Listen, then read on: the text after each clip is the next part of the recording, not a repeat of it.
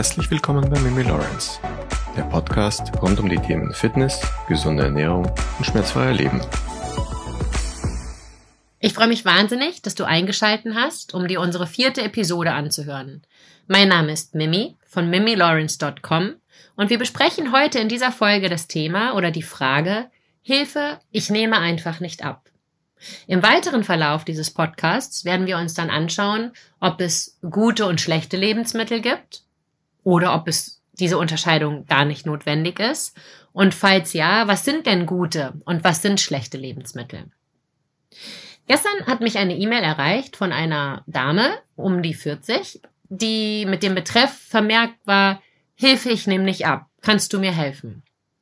Diese Dame, nennen wir sie jetzt einfach mal Laura, hatte mir geschrieben, dass sie seit zwei Monaten wirklich alles dafür tut, um abzunehmen. Sie geht jeden Tag 10.000 Schritte. Sie hat angefangen, fünfmal die Woche Sport zu machen, was sich zusammensetzt aus Krafttraining, aus Pilates, aus Laufen und ich glaube einmal Kickboxen war noch dabei. Sie merkt aber einfach keine Veränderung. Sie sieht keine Veränderung, weder auf der Waage noch an sich selber. Sie hat auch reingeschrieben, dass sie Maximum 1700 Kalorien pro Tag zu sich nimmt und hat sogar, was echt super gut ist, dass sie dafür schon ein Gefühl bekommen hat, ähm, die Verteilung von Proteinen, Fetten und Kohlenhydraten aufgeschrieben. Dazu gehen wir später ein bisschen ein auf die genauen Werte, weil das vielleicht für dich dann auch interessant sein kann, warum du nicht abnimmst. Also da, das ist echt wichtig, wie du die Kohlenhydrate, die Fette und die Proteine aufteilst. Das klingt ja eigentlich echt total gut. Also wenn du das so liest, nur 1700 Kalorien und fünfmal die Woche Sport und auch verschiedene Sportarten, was ja auch total gut ist. Diese Aufteilung von Proteinen, Fetten und Kohlenhydraten, erstmal auf den ersten Blick auch wirklich gut. Aber sie war wirklich verzweifelt. Also sie hat diese E-Mail auch beendet mit dem Satz, ich hoffe, du kannst mir helfen, weil du mir von Freunden empfohlen worden bist und dann auch so ein trauriges Smiley, wo du schon einfach so denkst, oh nein, die arme Frau, die ist wirklich verzweifelt. Dann habe ich sie gefragt, ob ich sie anrufen dürfte und wir haben halt wirklich so eine Stunde Online-Coaching gemacht und wir sind diese typischen Dinge durchgegangen, die typischen Fehler, auch wenn das jetzt sehr hart klingt, aber es sind typische Fehler, was ja eigentlich total gut ist, weil auf typische Fehler gibt es auch erstmal Standardproblemlösungen, weil das sind Standardprobleme, die in dieser E-Mail auftauchen und mit Sicherheit erkennst du vielleicht auch die ein oder andere Aussage davon wieder, dass du viel Sport machst, dass du dich regelmäßig bewegst, dass du wenig isst, dass du glaubst, du isst gesund, aber es passiert halt einfach nichts. Und damit bist du nicht alleine. Damit geht es bestimmt 70, 80 Prozent mindestens von der Bevölkerung genauso, die sich mit ihrem, mit ihrem Körper, mit ihrer Ernährung und mit Veränderungen auseinandersetzen. Und mindestens 90 Prozent von der Bevölkerung haben bestimmt auch schon mal eine Diät gemacht. Und die war vielleicht dann auch nicht erfolgreich. Daher war diese E-Mail wirklich der perfekte Anlass, auch jetzt hier für diese Podcast-Folge, weil ich glaube, dass du einfach viel davon mitnehmen kannst. Egal, ob du eine Diät machen möchtest oder nicht, du kannst einfach viel aus dieser Folge mitnehmen, wenn du einfach wissen willst, wie funktioniert gesunde Ernährung. Und das muss ja gar nicht mit dem primären Ziel sein, dass du wirklich abnehmen möchtest. Aber wenn du dich verändern willst, musst du es halt auch verstehen, wie das funktioniert, wie dein Körper funktioniert. Fangen wir mal ganz von vorne an. Also Laura hat halt gesagt, dass sie das seit zwei Monaten macht und einfach nicht sieht. Mir ist total bewusst, dass das echt schwierig ist, wenn man zwei Monate einen disziplinären Lebensalltag führt, dass man zwei Monate darauf achtet, was man isst, wie man isst, wie viel man sich bewegt, dass auch die Alltagsbewegung dabei bleibt, dass man dann enttäuscht ist, wenn man visuell selber irgendwie gar nichts sieht, weder am Körper selber noch auf der Waage. Fakt ist aber, so schnell geht das nicht. Der Körper braucht immer ein bisschen Zeit. Also es gibt so zwei Ansätze. Also zum einen siehst du dich ja jeden Tag selbst im Spiegel. Das kennst du bestimmt auch, wenn du dann denkst, ah, dieses Fettpölzerchen, das möchte ich eigentlich ganz gern wegkriegen und du fängst an, dich mehr zu bewegen und für dich empfunden gesünder zu essen, dann guckst du dich auch öfters im Spiegel an. Du selber siehst dich also wirklich mindestens zweimal morgens und abends leicht bekleidet oder gar nackt im Spiegel, wenn du im Badezimmer bist. Vielleicht sogar, wenn du dieses Ziel hast, dich zu verändern, noch ein bisschen öfter. Das heißt, du nimmst diese Mini-Veränderung gar nicht wahr. Du kennst es aber bestimmt, wenn du Freunde oder Bekannte länger nicht gesehen hast und du hast dich verändert, wie die dann sagen, Mensch, du siehst aber gut aus, hast du abgenommen? Und dir war das bis zu dem Punkt gar nicht bewusst. Also das kann ein Punkt sein, warum du selber keinen Fortschritt siehst. Ein zweiter Punkt ist aber auf jeden Fall auch, dass zwei Monate wirklich kurz sind dafür, dass wirklich was visuell Wahnsinniges passieren kann, was man dann sieht. Denn der Körper braucht ja ein bisschen Zeit, um das alles umzusetzen. Und meistens beginnt immer erst so ab dem dritten Monat eine Veränderung sichtbar zu werden. Also deswegen war das das Erste, was sie schon mal sehr beruhigt hat, dass ich meinte, also nach zwei Monaten darfst du oder kannst du leider halt noch gar nicht solche visuellen Wunder erwarten. Auch wenn das natürlich wahnsinnig frustrierend ist, weil die ersten zwei Monate halt auch meistens die schwierigsten sind, um da so eine Routine reinzukriegen, um dann da den ersten Schritt in die richtige Richtung zu machen. Das andere, was dann halt ziemlich schnell zur Sprache kam, abgesehen von diesen zwei Monaten, die das Ganze erst geht, ist die, die Trainingsintensität. Fünfmal Training in der Woche ist für einen ganz normalen Menschen, der nicht vom Leistungssport kommt und der auch kein ambitionierter Hobbysportler ist, das ist einfach zu viel. Wenn du dir überlegst, dass du deinen ganz normalen Alltag hast, du gehst ins Büro oder sonst wohin zum Arbeiten, vielleicht hast du noch eine Familie zu Hause, vielleicht einen Hund, um den du dich kümmern musst, dann ist fünfmal die Woche einfach nicht machbar vom Pensum. Und das ist auch so ein Ziel, das kennt man auch. Das machen die Leute meistens ganz zu Anfang, weil sie hoch motiviert sind und sagen, ich will jetzt mein Leben ändern und ähm, jetzt aber all in, ganz oder gar nicht, schwarz oder weiß. Und dann wird am Anfang da dieses, dieses ganze Pulver rausgeschossen. Man ist hoch motiviert und hat sich einen Kalender gemacht und trägt das ein. In der dritten Woche fängt es aber dann schon an, dass du irgendwie einmal nicht schaffst, dann gehst du nur viermal. Und dann nimmt das so seinen Lauf. Wenn du dann einmal mehr nicht schaffst, sagst du, ah ja, ist ja egal, gestern war ich ja auch schon nicht, aber ich mache nächste Woche wieder. Und so bricht sich das immer mehr runter, bis du dann irgendwann vielleicht einmal die Woche Sport machst oder gar nicht. Deswegen empfehle ich immer, wenn es um eine körperliche Veränderung geht, übernimm dich nicht. Verschieß nicht dein ganzes Pulver ganz am Anfang. Geh die Dinge langsam an. Wenn du dich langsam veränderst und das in einer Form von einem, von einem Lebensumstellung, von einer Ernährungsumstellung und einer Lebensumstellung, hat das einen lang anhaltenden Erfolg, weil du veränderst etwas. Und du möchtest ja etwas verändern, weil so wie es bisher war, bist du ja nicht zufrieden. Sonst hättest du jetzt nicht den Wunsch, irgendwie zwei, drei Kilo abzunehmen. Also mach so ein bisschen Piano. Vielleicht statt fünfmal die Woche einfach nur dreimal die Woche. Bei ihr kam halt auch noch dazu, dass sie ähm, sehr intensive Sportarten betrieben hat. Also sie war irgendwie dreimal die Woche beim Krafttraining, dann einmal beim Kickboxen und dann nochmal beim Pilates. Das sind alles Sachen, wo der Körper Regeneration braucht. Das hat einen bestimmten Namen, das heißt Fatigue Management. Bei fünfmal kommt dieses Fatigue Management auf jeden Fall fix zu kurz. Das klingt so merkwürdig, wenn, wenn ich das jetzt so sage als, als Personal Trainer, dass ich sage, fünfmal die Woche Sport ist zu viel für dich, weil dir fehlt die Regeneration und mit weniger Training erreichst du mehr. Aber genau das ist der Fall. Dein Körper braucht Regeneration. Denn im Training passiert ja nichts anderes, als dass du zum Beispiel an, deinem, an deiner Po-Muskulatur arbeitest, wenn du meinetwegen Kniebeugen machst. Dann bekommt der Muskel einen Reiz und das Gehirn sagt, ah, okay, du möchtest mich verändern. Ja, okay, ich habe das verstanden, was du mir sagen wolltest jetzt hier in dieser Trainingseinheit. Jetzt gib mir mal ein bisschen Zeit, dass ich das auch umsetzen kann, was du gerne hättest. Und diese Zeit, die man dem Körper geben muss, das ist die Regenerationszeit. Gibst du dem Körper diese Zeit nicht, kann er nicht das umsetzen, was du gerne möchtest. Das funktioniert nicht.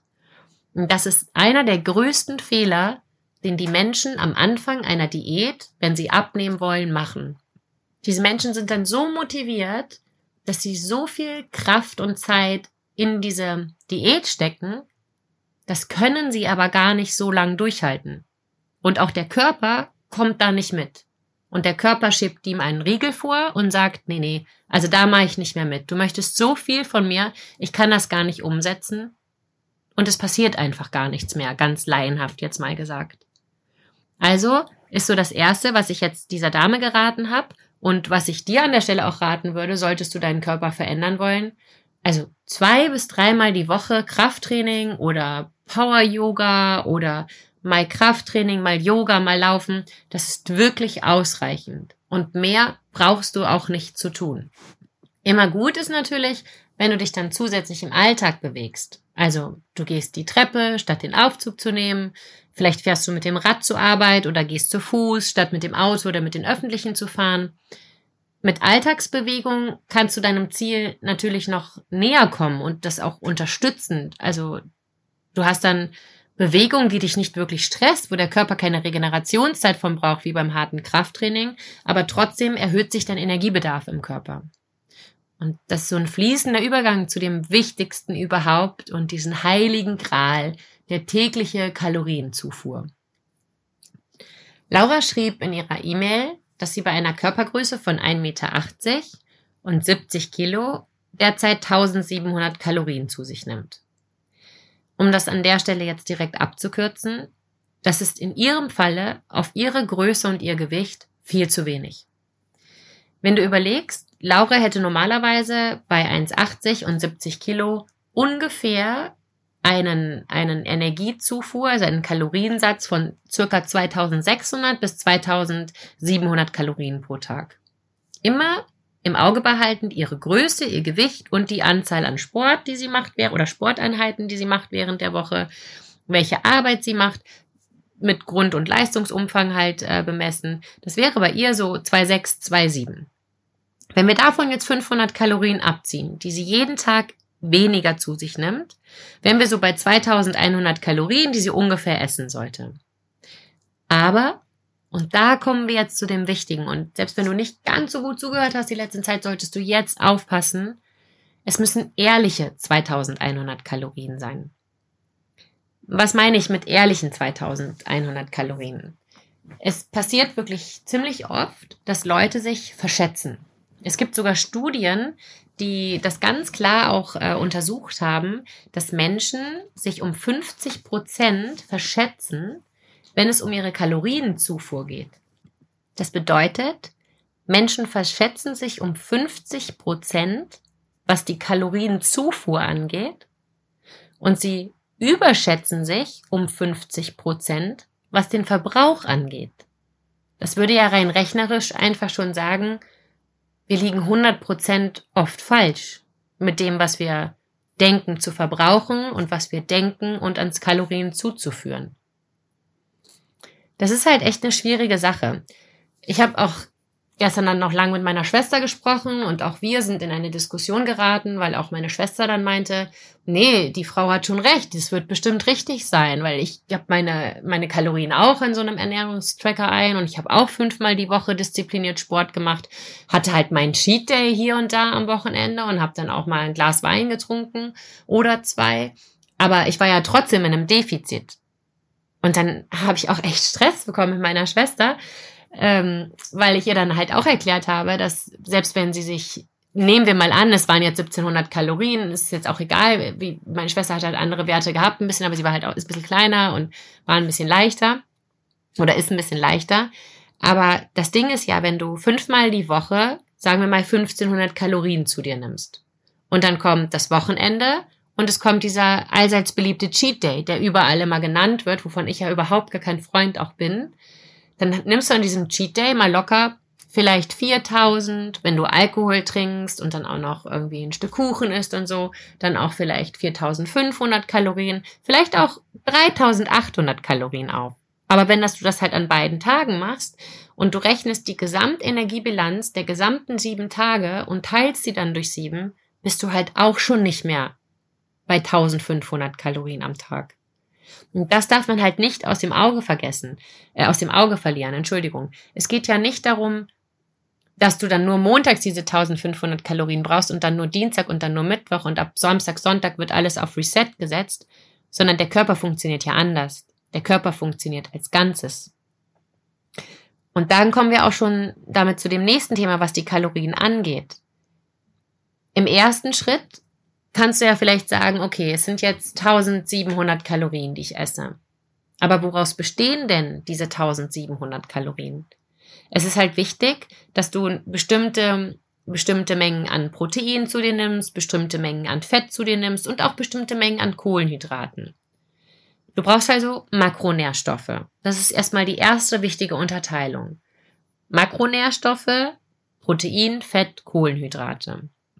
Unsere 1,80 Meter große und 70 Kilogramm schwere Laura hatte geschrieben, dass sie um die 130 Gramm Protein pro Tag zu sich nimmt.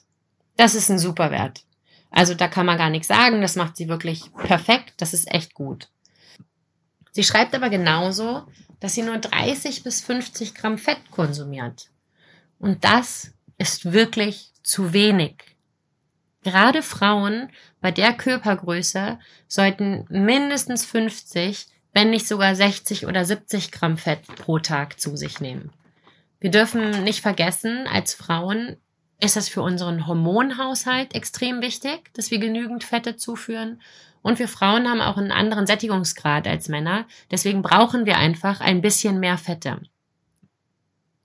Was wir ihr an Carbs festgelegt haben, als Carbsziel oder als Kohlenhydratziel, sind also dann rein rechnerisch 260 Gramm Kohlenhydrate.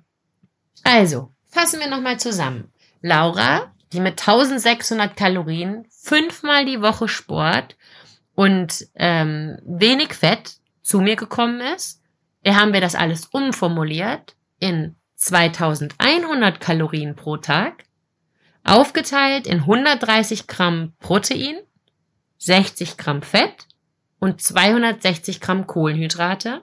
Und sie soll dreimal die Woche Krafttraining, Yoga, Pilates und Laufen absolvieren, zusätzlich zur Alltagsbewegung. Also zu Fuß zur Arbeit, mit dem Fahrrad, spazieren gehen.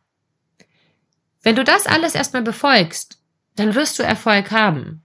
Gib deinem Körper und dir ein bisschen Zeit und du wirst sehen, wie deine Veränderung eintritt und wie diese Veränderung auch bleibt. Denn dir fehlt nichts. Und das ist das ganz große Geheimnis. Mach keine Diät. Schinde deinen Körper nicht. Versuche zu finden, was dein Körper gut verträgt und was dein Körper nicht so gut verträgt, was stresst dich und was macht dich glücklich und finde für dich einfach einen tollen neuen Lebensweg mit Lebensmitteln, die du magst, die für dich gut sind und die von der Zusammensetzung auch stimmen. Und wenn dich dieses Thema mehr interessiert, dann ist die Episode 5 genau das Richtige für dich. Weil wir schauen uns an in dieser nächsten Folge, gibt es gesunde oder schlechte Lebensmittel? Und was sind, wenn gesunde Lebensmittel? Und wie kannst du selber für dich dir deinen gesunden und perfekten Ernährungsplan machen? Ohne wahnsinnig viel Hintergrundwissen dazu zu haben. Also wenn dich das interessiert, freue ich mich, wenn du wieder einschaltest bei der Episode 5, wenn dann unser neuer Podcast kommt. Mimi Lawrence, das fehlende Puzzlestück für deinen gesunden und fitten Körper. Genieß deinen Tag.